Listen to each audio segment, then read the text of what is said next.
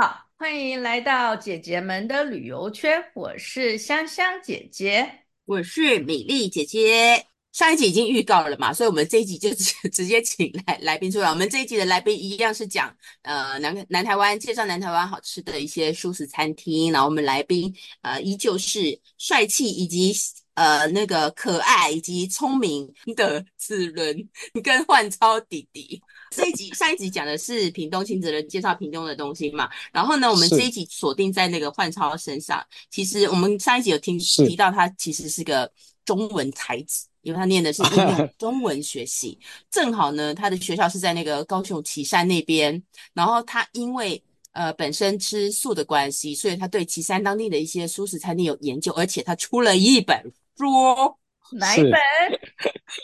叫做焕超自己说，换超自己讲吧。出了一本什么书？大作是呃，没有大作了，这个是拙作，这是我、嗯、大学四年精华。我在岐山读书，那、嗯、呃，大学毕业后有一个毕业专题，因为我是中文系的，不然就想说来写一下日常生活啊，记录一下我这四年来在岐山这个地区。跟这些素食店家的一个结缘，就认识他们、嗯、啊，因为都去用餐嘛，会吃饭啊，嗯、他们老板老板娘都人情味都很好，所以想说跟他们认识一下，结一下一个善缘，所以我就写了这本书，叫做《素食奇缘》。那、嗯、这个“奇”是岐山的“奇”，那谐音双关，哦、对，谐谐音双关，奇妙的“奇”这样一个奇妙的缘分。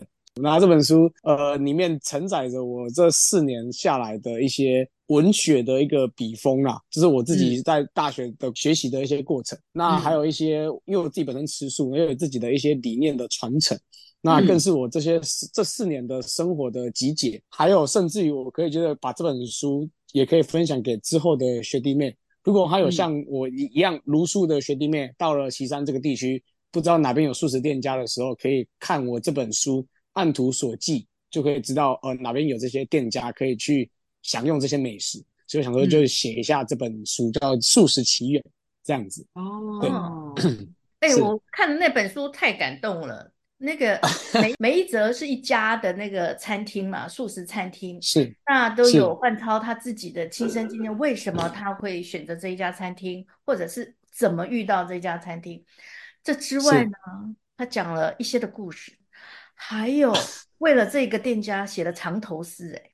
长头呃是，长头诗对，卷卷舌没有卷舌听起来很恐怖，再讲一遍。长头诗，长头诗有卷舌哟，被你介绍成这样，他很厉害哎，我有看。然后还有还有，他还有那个数据分析哦，环境怎么样啊，服务态度如何啊，交通便不便利啊，装潢如何啊？他把它变成数据。化，哎，哇，这个是是是，果然真的。是才子，嗯，哦，都是旗山。的素食店家嘛，对不对？呃，二十一间店，我想要说一下，是因为这是我在岐山生活四年的时候的一个时段，时段有这几间店家，那其实还有很多一些有荤素相关，我都没有记录在里头，我只有记录一间荤素的，啊，那间是早餐店，就是饭团，在卖饭团的，然后，那间因为那个老板娘、老板、老板娘人都很好。也很健谈，嗯、所以他们素食他们会另外用个东西去包素食的饭团，所以我觉得他们就是也对素食者都非常好，所以我我会特别介绍这一间，对小木桶的这个饭团没错、oh. 啊，因为我这本书主要是都是记录都是素食的店家这样，那是因为前面有一些的部分是荤素，是因为在学校里头，因为它它的主要大众其实是荤食者。那素食者比较小众，这些店家人都很好，他们都愿意为这些小众去额外去做一些素食的餐点，所以我就觉得要特别记录下来。那还有另外几间店是在岐山市区里面，这几间店大概都是就是里面全部都是以卖素食餐点为主，所以不会有这个荤到荤食的这个疑虑。那大家有有兴趣也可以到这个餐厅这样子用。还有一间特别的店，这也是我今天主要想要分享的这间店，嗯、就是在旗山这个地区。它有一个地方叫做呃大沟顶，就是、嗯、呃，它好多地方都叫大沟顶哦。对对对，因为 还有哪里？因为这是大沟顶，就是哎大沟顶很，因为旗山那个地方刚好大沟顶那边有一条溪流过去，可能最高啊，以前人讲最高水沟旁啊，这种的会有这样子的一一个名称在这里头。旗山这个地区其实人的风情民俗都非常淳朴，然后也非常，我觉得比较单纯，比较呃自给自足的生活。那当时这个岐山的历史也非常悠久，因为我们也知道岐山老街在这里头，就是会有很多观光客会到岐山老街这个部分。嗯、那岐山老街再转角再转进去，就是所谓的大沟顶，也就是它现在叫做永安街。哦、那当时候这间店开在这里头，其实是有一个非常主要的原因，是因为当时候岐山它已经是历史非常悠久的地区，因为时代的演变变迁的关系，作为一个市区的规划过程当中，我觉得这间店家最有故事，因为它其实是在大概在我大学期间才开的，因为那个是大学期间那段时间政府正要征收那边的土地，已经时过境迁，到现在已经其实都征收完毕了，然后那边也都改建了，改建的非常的。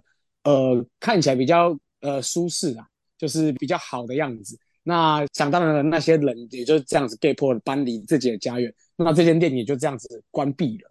这间店叫做素人油饭，这个我的我的作品里面最后一则。呃，这间店它开在这里头，其实我亲眼看见它开店，又亲眼看见它倒闭。那这个老板有非常有故事。所以，我觉得一定要写下来这个故事，因为它其实其实是在这个岐山老街的一个小巷弄里面。那其实我看到这素人油饭，而且又是一个箭头，从岐山老街热闹的地方画箭头画到比较没有人的地方，然后我就按图索骥就走进去，哎，看到一间叫素人油饭，那我就觉得，哎，这个素人油饭怎么取这个名字？我想是不是老板想要表达一个呃默默无闻的人，素人嘛？然后坚持着这个素食的料理，其中这个油饭有特别有研究，所以他才开这间素食，呃，素人油饭这样子。嗯、那我就想说，越走越奇怪，越来越小条，到底到是不是真的有店在开在这里头？然后我就蛮疑惑的。然后走到一个地方，哎，看到真的是素人油饭，然后我就上上前询问，哎，老板这边都是素食的吗？然后老板他就说，哎，对啊，都是素食的，可是只有几样的餐点，就是说素人油饭啊，还有我记得还有米粉，还有一些羹。就也好像只是这三个这样子，那呃我就买了第一次，之后也去光顾了几次，然后也跟老板就聊天这样子。那老板他也是就就说他以前小时候他就是住在这个地方，他开店这间店以前是他家。呃，因为当时候从经济起飞之后，那岐山他希望仿照这个整个的热闹商圈，然后观光地区这样子，所以他就必须征收这些土地，然后要要去改建建。那这个老板他就会，那他在那个家生活了二十几年，所以他想要保护这个家，不想要被拆迁，不想要被迫搬离，所以他才这边在这边开了这间店，然后跟这个政府说，我在这边有开店有营业。你不可以直接这样子把我征收走，这样子，他想要表达这个诉求。嗯、那当时候我听到老板说这个故事的时候，我就心里就想到我自己，毕竟红红换超嘛，我们家在高雄，然后红红毛港，那就是、啊、很远呢，离高雄是很远。就是当时候我我小时候的家园也是这样子被征收了，哦、然后就这样被改建成现在的红毛港文化园区。所以我听完老板的故事，嗯、然后我自己也有想到我自己的以前的家园，虽然只是小时候在那边呢，但是也心有戚戚焉。我也可以了解老板他的心里的这个想要的这个想法，所以我真的觉得这是一个非常重要的一件事情，甚至于这个是一件非常重要的故事。呃，我也非常感到惋惜啦，因为没办法，最后当然是被征收走了，然后也被拆迁，然后就改建成了现在很好的一个环境。我知道这条街曾经有多少人来在这边来往，这碗油饭曾经有多少人吃过。那这个大沟顶又是曾经有多少人的梦想，要守护自己的家园，要永远待在这边。那我觉得这是一个素食的文化，必须要有人传承这件事情。那共同的回忆也是要有人传承。所以我觉得这个文化资产，所以我才为了他写了这篇的文章，然后也有拍照，然后我想说。至少我来过，我吃过，我也记录过，所以这个故事就是这样子由我来诉说。这个素食的岐山素食，岐山的素食文化，甚至于它的这个人文背景，就由我来诉说，我就把它写下来，这样子。嗯、那呃，跟在这边跟各位分享一下我最后写的，我用素人油饭写的这个长头诗。嗯，我写说，呃，素食文化共传承。嗯，人存店在大沟顶，油然而生保家村，饭饱身形力抗争。就是这个素人油饭在这个大沟顶这边，人在店就在，那他在这边保力保这个家园。那最终当然敌敌不过，不过我们还是呃，就是有这件事情在我们的回忆里头，所以我觉得这个必须要记录下来，嗯、我觉得非常重要的一件事情。对，就是跟各位分享对这个故事。这个是四个字哦，素人有饭，所以那个四句而已，对吗？哦，对，四句而已，没错。里面可是有那个叫几个字啊？一二三五，有八个字的店家。对，一二三五藏书阁。我觉得他最厉害的，你知道，就是某某素食，像刚刚讲素素人有饭，或者它里面的店家很多，就是某某素食、菩提素食、什么什么素食。它的两个素食，它都有做长长头诗，可是呢，素呢，他都没有。都不一样。像他刚刚讲那个素，像它里面我特别抄下来，它里面有一些叫归入素食，哦，是，就是回家的归入。然后他的写的很好哦，你知道叫归人盘缠已无处，就你知道吗？他的中文造诣，然后入呢就是 入山寻觅道中入，就是那个道路的道。素呢，就是夙愿推行乐帮助，食物多样便宜估，就估价的估。你看，同样是素食两个字，他会按照那个店家的故事去写。啊，是是是，没错，是不是？好厉害、啊！那我也要说这这八个字的，这个才有趣。呃，一二三五，藏书阁。御膳坊对不对？他听说是老板还给那个什么呃那个算命的去卜杯问的哦，是是是，然后是说 OK，然后但是好像并没有告诉焕超说，哎，到底是为什么？嗯，焕超自己他给延伸出来了哦，他叫做一二三，叫做道生一，一生二，二生三，三生万物，对，然后五呢，他就把它联想成是五行，其中呢。其实还有一个很有趣的，叫做一二三五，大家觉得缺了什么？是啊，是，对啊，就没事啊。所以，其实那个是他写的，很棒，是我自己想的哈。对，哎呀，但是就很厉害啊，就是可以把它延伸出来。那子伦有跟那个吗？你那个去换超的这个岐山去吃过吗？哎，没有，我是我。换超，我下次带你去。好，你下次带我去。换超很喜欢打篮球，我只有去看过他打篮球而已。我我想提一下，他们那个焕超喜欢打篮球，对不对？然后一是是是，是做淮安的，对不对？然后其他两位龚万家，还有另外一位叫什么？对，还有一个郭建选。你知道他们有这四个有一个特别的游戏，他们就是每次呢就会其中一两个，然后买买好饮料。然后就去突击耶，例如洪万超他在打球，打球打到一半，然后那个就拍照过来，来探班哟。这是我们的 就一一整个突击检查，他们的 IG 上面就是会有这样子，我来探班喽，然后大家就会很惊讶说，呃，干嘛来什么的。然后事实上，其实他们也常常去那个素食餐厅聚餐啦。那除了岐山。那那个子伦跟那个，反正你们 F 四还有去过高雄哪里？然后你们觉得有特别的这个素食餐厅？素食餐厅其实素食餐厅我们吃满台南、高雄、屏东都跑。那高雄有几间店比较著名的，大概就是一些吃到饱的餐厅，例如果然会在高雄梦时代。哦，那台北也有。嗯，对，台北也有，这个就是很知名的这个素食店。嗯、然后或者是呃杰斯旅，就是在高雄火车站前面。好。杰斯旅、哦、对，或者是杰斯旅，杰斯旅不是旅馆吗？啊，它是旅馆没错，但是它也有就是素食餐厅哦，在高雄是哦，OK，对对对，吃到饱，在什么中正路还是哪里？它的二楼，我只知道在火车高雄火车站附近，对对对对对，高雄火车站附近，杰斯旅饭店里面的那个对对对素食的餐厅，嗯对，然后还有一些呃君豪酒店里面有一个金享素食，嗯，会那个也是也是哦，那个也是吃到饱，那也是吃到饱。我讲这几间都是比较著名，大家都比较知道或吃到饱的一些餐厅啦。我觉得，与其说这些餐厅啦，不妨跟各位介绍一下，有一个新兴的潮流在素食界引起的一个非常巨大的回响，就是所谓的素食市集或者叫做无肉市集。那这个在全台湾各地。其实都有这个市集去，有时候六日去摆摊这样子。那南部我就以高雄来说，因为高雄常常会有这些聚会。我先讲一下它的由来。这个风潮它一开始其实是从一间餐车开始的。那这个餐车它叫做乔治汉堡，全部都是卖素食的汉堡。那它也从它开始，然后呃北中南东全台湾跑透透。然后就是开着餐车，然后卖他们的汉堡这样子。然后从他开始发起这个回响之后，陆陆续续就有很多的餐车、很多的店家会跟着一起搭上这个风潮。高雄比较著名的有几间，叫做第一个是叫蔬饮，蔬饮就是蔬食的舒，就是真的胜负那个饮，蔬饮蔬饮，它是它是卖乡村饼的，它是一一个餐车。另外一个更著名的是。它叫做林珍妈咸水鸡，那是素食的咸水鸡这样子，这个、那完全都是非常非常非常它是真的是阿嬷的名字就叫林珍妈嘛，说木林针线的针，林珍阿嬷对吧？对对，林珍还是叫林珍。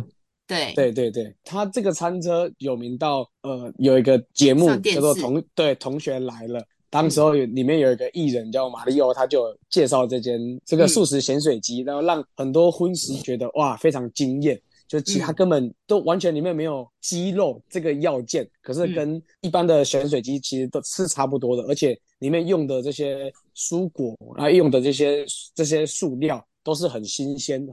我有跟老板有认识，所以有跟他稍微小聊了一下。老板也是高雄人，他因为也是高雄在地，所以就分享一下这个餐车这样子。他也是因为全台湾跑透透，那他也知道北部的素食风气比南部还兴盛。北部又有很多店家，他们的物价比较高涨，所以都大概都四五百、五六百，价位都比较高。南部就是我们可能前面讲到的这个魏妈妈，就是比较平价，然后又比较假抽霸这种感觉。嗯、那北部是比较精致。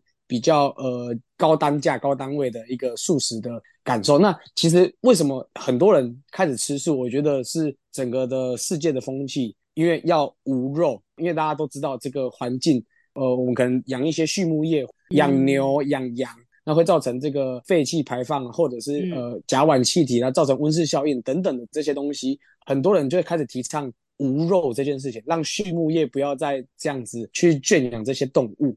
然后让让环境变得不好，这个风潮其实是从西方开始，美国啊、英国他们这些开始，呃，提倡无肉，就是不要让这个惯惯养这些动物之后，把这些动物杀来吃，这样子就开始提倡无肉这个概念。甚至于他们无肉到什么程度，就是连皮制品都不是做，皮鞋啊、皮带啊，啊甚至于什么沙发都不用皮，什么那些，对。都不用皮，然后甚至于蜂蜜也不吃，就是跟动物有相关的，在西方叫做 vegan 这个概念，就完全任何动物的相关制品都不要用，这样这是西方国家的一个风潮。席卷到台湾之后，就跟台湾的这些文化做个结合，所以会产生这个无肉市集，就有很多发起这个无肉市集，或者是草食市集，或者是叫做一大堆很多素食市集这样子。那在全台湾各地非常盛行，非常风潮，这个部分也也有一一些商机呀。啊，林珍嘛咸水鸡也是从这边开始就发迹，然后也是甚至于全台湾跑透透啦，这样子就跟各位分享有这些素食市集，在其实，在网络上，在 Google，在 FB，你只要打一下素食市集或者是无肉市集，就会找到很多很多的资讯，甚至于有很多现在新兴年轻人对于 FB、IG 这些社群软体或者是 Line 的社群。有很多这个都创作，例如有很著名的 IG YouTuber 叫做早熟食，他们是一对情侣，嗯、对、嗯、他们也是会分享这些素食的好处。那一一般大家不会有这样子接触到素食。其实我认为啊，这个素食的氛围其实只是一个选择而已。有人喜欢吃饭，有人喜欢吃面，我只是选择喜欢吃素食而已。我觉得这个是一个高尚的一一个风潮。所以，我非常希望大家可以跟上这个世界的潮流，因为国外也很多人都是无肉，甚至于有人是办理无肉的婚礼。无肉的婚礼，我看过那个早熟子，他们也有参加过无肉的婚礼，我就觉得哇，真的是太棒了！所有的餐点都没有用到任何的动物制品，蛋啊、奶呀、啊，其实都没有，他们是完全的纯素 vegan。那对我真的觉得非常非常棒，所以我真的很希望各位可以也一起搭上这个风潮。享用这个素食，其实不要再只是想象素食就很简单的这个青菜呀、啊，然后没有味道。其实它可以做的非常多元。那现在整个的素食餐车也都会朝这个方向去做发展。那大家有兴趣可以去看看。对，林珍骂那个餐车，我觉得它改装的还蛮特别的耶。餐车本身就很显眼，你们要不要讲一下林珍骂它里面？因为我记得它它好像是一个餐盒，然后里面很多除了蔬菜啊，还有就是它有做一些口味都很像那种盐酥鸡的那个味道。可是它其实像它就会做一些花枝卷，可是它本身并不是。海鲜，它是用别的呃材料去做的嘛？两位焕超跟那个子伦讲一下那个林珍妈咸水鸡，因为我刚刚被提醒了，刚刚一直讲 咸酥鸡鬼打墙，它是咸水鸡。林珍妈咸水鸡卖什么？它是有什么内容？焕超可以来形容一下。焕超去吃比较多次嘛，对不对？算是啊，算是，应该应该是。比子伦，因为子伦说他去吃过两次，所以你应该有吃过三次以上啊。有有，他比较忙啊。咸咸水鸡它是是一定是没有鸡肉的嘛，哈，对不对？内容就是有一些蔬菜，呃，呃叫菜多多跟料多多，他可以选择这些、哦、呃项目项次，嗯，对，像菜单这样子。嗯、那它里面的内容物就有有很多啦，它里面有很多的呃蔬菜跟一些、嗯、呃配料，呃菇类也有啊、呃，那个叫什么、哦、那个杏鲍菇也有，哦、然后还有一些。呃，豆干呐、啊，就菇类比较多嘛，对不对？对对对，菇类菇类蛮多的。嗯、然后蔬菜的话有青花那个叫什么花野菜，嗯，对，花野菜，然后玉米笋，然后有一些高丽高丽哦，高丽菜也有。当那时候好像有茼蒿吧？茼蒿，对啊，对对对，它比较厉害的好像是它的酱料，对，它的酱料有三个麻辣，就是大家很推的叫红袍麻辣哦，阿妈推荐的，对对，红袍红色的那个。对，红，红色衣服，红袍麻辣，就是要我自己本身不吃辣，所以我不知道到底多好吃。但是是 number one，就是在排行榜上第一名。对，它有三种口味，嗯、这是第一名。嗯、第二个是那个胡麻酱，就是小汤诶胡胡麻酱，大家应该就知道胡麻的味道。对。那第三个是很经典的椒盐，个人我个人都是点椒盐或者是胡麻，那麻辣就没有点。但是听说啦，真的是味道是不错。子伦是喜欢哪一种酱料？你应该是喜欢麻辣的吧？其实我也没有吃过麻辣，因为我吃那个林珍妈的时候，几乎都是跟焕超跟另外两位今天不在的那对跟他们一起去，因为就只有我跟龚万家会比较吃辣。但是因为要配合他们，嗯、所以我就胡麻跟椒盐，胡麻跟椒盐。我很喜欢吃他们的猴头菇。其实我本不太喜欢麻油。哦，我知道，对，都会猴头。为什么猴头不知道为什么都跟麻油搭在一起？就是一种料理的那个，你知道吗？对，配。嗯、我本身不那么喜欢麻油的味道。嗯、我觉得林珍妈她猴头菇弄的那个麻油是我可以接受的。自己感觉啊，我自己幻想的，他在做这一个食材的料理的时候，可以看得出来他们的那个用心，并不像是说，就是你在做那个，你想要有麻油的味道，你就在上面撒一下麻油，它就有麻油的味道。我觉得就是不是那么的简单而已，他们好像是。嗯感觉起来就是他们一定是煮了很久，想办法让那个麻油的味道融入进去这个这个猴头菇里面，由内而外散发出麻油的味道，就是很不简单的一件事情，让猴头菇这么好吃，让我不喜欢然后却可以接受的这个这个原因，我心非常真诚，非常真诚。很有诚意就对了，对，很有诚意，很有诚意，超级好吃，而且它价格不贵，哈一份才一百多。它有几种套餐呐？经典的综合套餐就一百五，然后菜多多料多多是一八九，然后还有一个猴头，就刚刚讲到的猴头菇套餐就稍微贵一点，两百一十九。因为猴头菇是素食界的肉，也就是很多是肉都会用猴头菇下去做，嗯，对，所以就是有有比较多呃。不不是吃素，不是素食者，不是茹素者，他们还还蛮喜欢点这个猴头菇的套餐。除了因为最近嘛，最近天气比较冷，他们就有一个比较新的，就是姜母鸭。嗯、他们姜母鸭的、嗯、的味道也是很用心的去熬煮。诚如刚刚那个子伦说的，嗯、他们用的东西用的料都是当季现采的这个蔬蔬果类。就是现采的东西，嗯、那呃，他们的熬煮也是因为是阿嬷祖传的，所以一定是古早味，嗯、又又加上阿嬷的爱心、嗯、阿嬷的用心，他们也这样传承了这个文化，素食文化的理念，然后也是这样子用心的去熬煮这个姜母鸭。嗯、还有很特别的是，呃，因为它也是全台湾跑透透，所以它南部北部都的口味不太一样。那其实北部的口味比较偏重口味一点。南部其实就还好。哦、那如果你想，如果想要重口味，他们他们有还有可以加购他们的酱包酱料，那只有再其实加一点点下去，嗯、其实味道就很够了。这个一定是浓缩啦，浓缩再浓缩，所以他们一定是非常用心的制作。上上个礼拜吧，我去买，然后老板跟我聊天讲到了的，就在这边跟分跟大家分享一下。他虽然是餐车，嗯、可是他们的脸书上面或 IG 上面都会跟你讲说，他这个礼拜会在哪里出没，哦、所以是很对对对很容易找到他们的，不会像有些餐车就是很随意，高兴就去哪哪边摆，没有，他是真的很就让大家可以知道在脸书上说啊，这一期譬如说他可能是。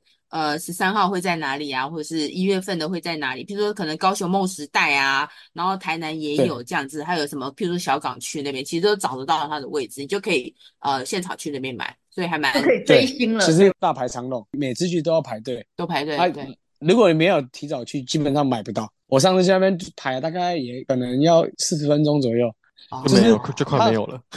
很很疯狂，就是他的餐车其实就只是一台，他他改装过。然后他有有一些年轻的，所以会有一些音响，他会放音乐啊，他的造型又很独特，所以路过的人都会多看个两眼，嗯、然后又看到大排长龙，嗯、对，所以就是呃顾客的从从众心理，就是很多大排长龙，哎，大家都都排队，那我也来排队，然后就试试看这样。不过他的东西真的很好吃，味道很清爽，然后又食材又很新鲜，所以很多荤食者也都去买。其实我很多的荤食朋友。也说，哎、欸，你们素食有一个餐车，什么叫林珍嘛？你知不知道？我常常跟他讲，我跟老板很熟啊，对，我常常常常吃，常常买，崇拜起来。对，他们是在素食界影响力蛮大的。哦，我也我也与有荣焉呐。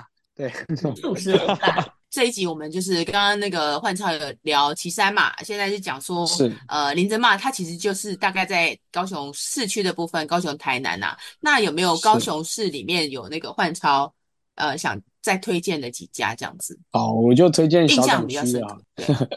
小港区的有一间，呃，应该是我吃过咸酥鸡最好吃的一间，就从小也吃辣。那那间店，呃，它开在呃康庄路跟大同路的交叉口，嗯、在小港地区。它现在是那个一间饮料店的隔壁，这样大家蛮明显的。那它就是卖素食咸酥鸡、素食咸酥居这样子。嗯、那还有在另外卖川味面。就是也是辣味，但是它也有原也有原味的，我都点原味，因为我不吃辣。嗯、这间店从应该从我可能国中的时候吃到现在。哦，那他老板老板娘都都认识，都很熟。要讲一下故事，这个又是人文故事。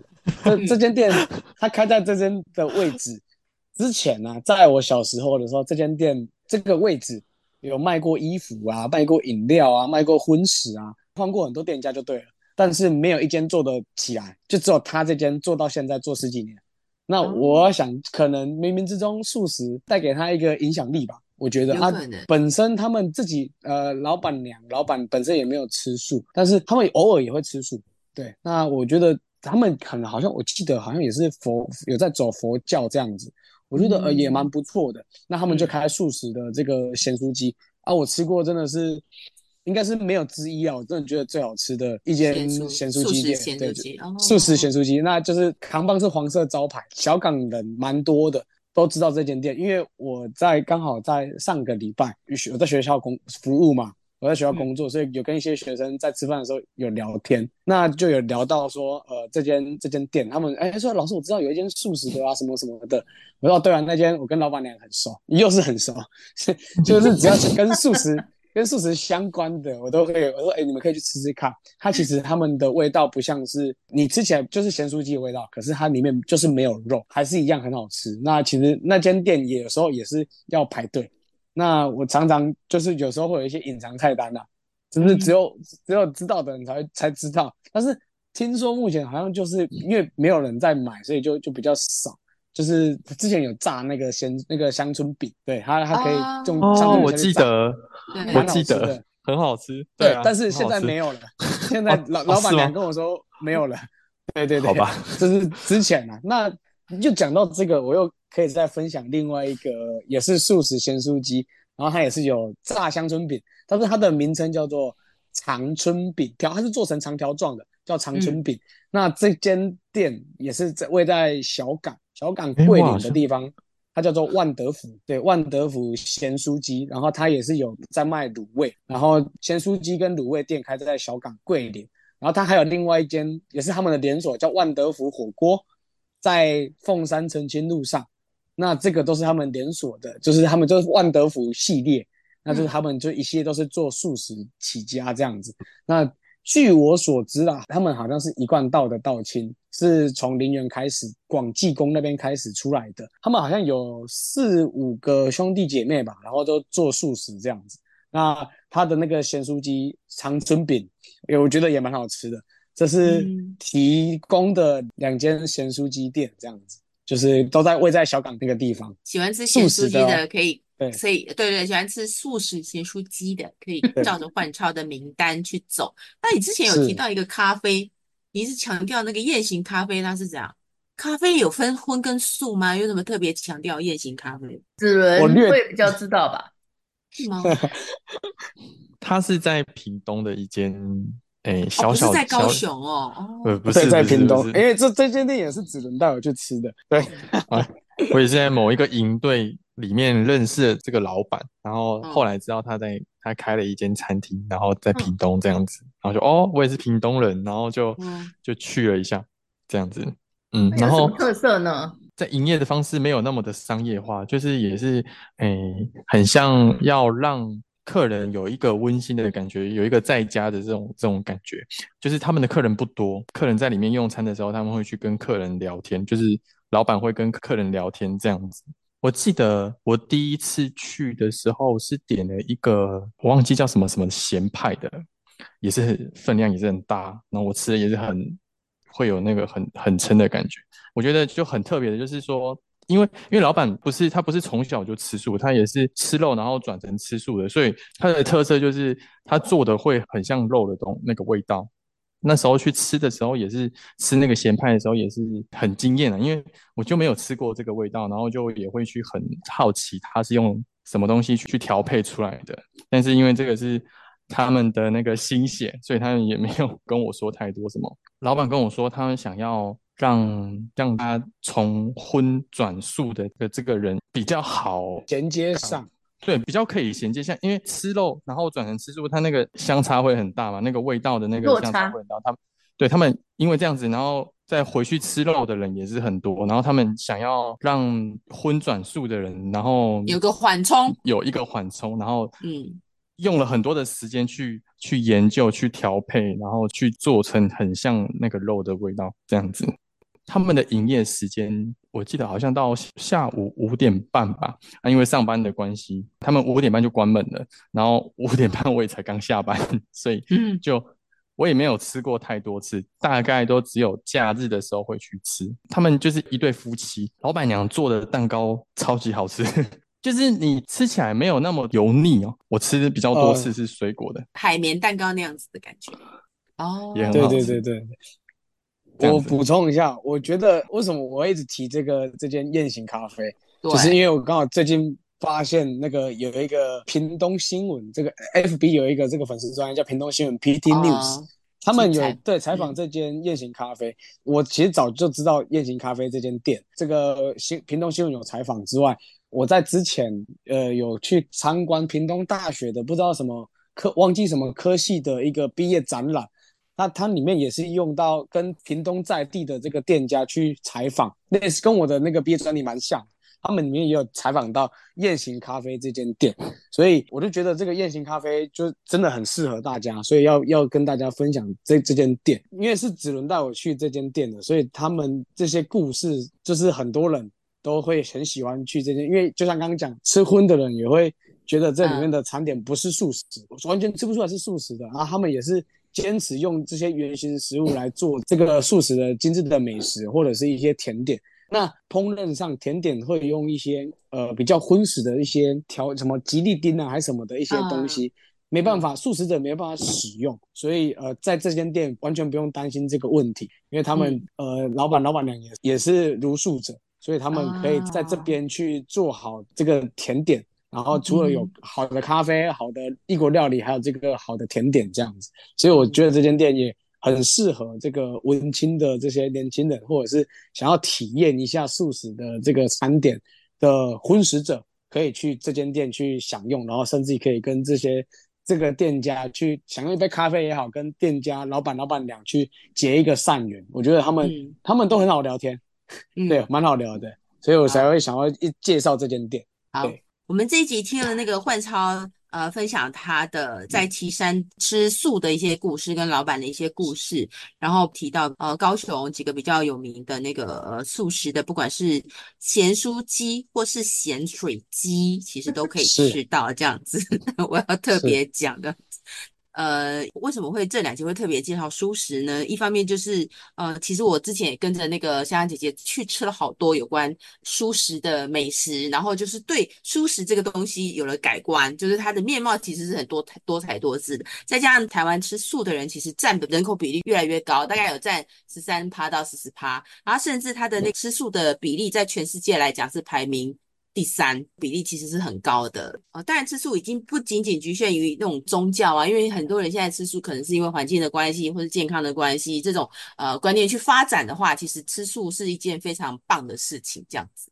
然后我们呃这一集谢谢那个焕超跟我们分享他这么感人的故事，以及那个很棒的那个藏头诗，然后也谢谢子伦。分享他的那个，然后希望呃有机会就跟着这两位在地的人，我跟香香姐姐就去好好的吃。我现在特别想奔到那个林珍妈咸水鸡那边去吃一下。刚刚听他在讲，我就一直流口水，你知道吗？真的很好，好吃。对对对对，好。这些推荐的这些市集呢，我们也会放在我们的那个呃导言里面，大家可以参考一下。资讯栏里面，对，是。好，谢谢两位，谢谢焕超，谢谢子伦，谢谢，谢谢两位姐姐，拜拜，拜拜，拜拜，叫姐姐哈，叫姐姐啊，当然叫姐姐，我们的节目叫姐姐，我的最最高的，我最高的 level 就只有姐姐，没有阿姨这件事嘛，好好好，好，没有问题，那先这样喽，谢谢，好，好，谢谢，谢谢，拜。拜拜。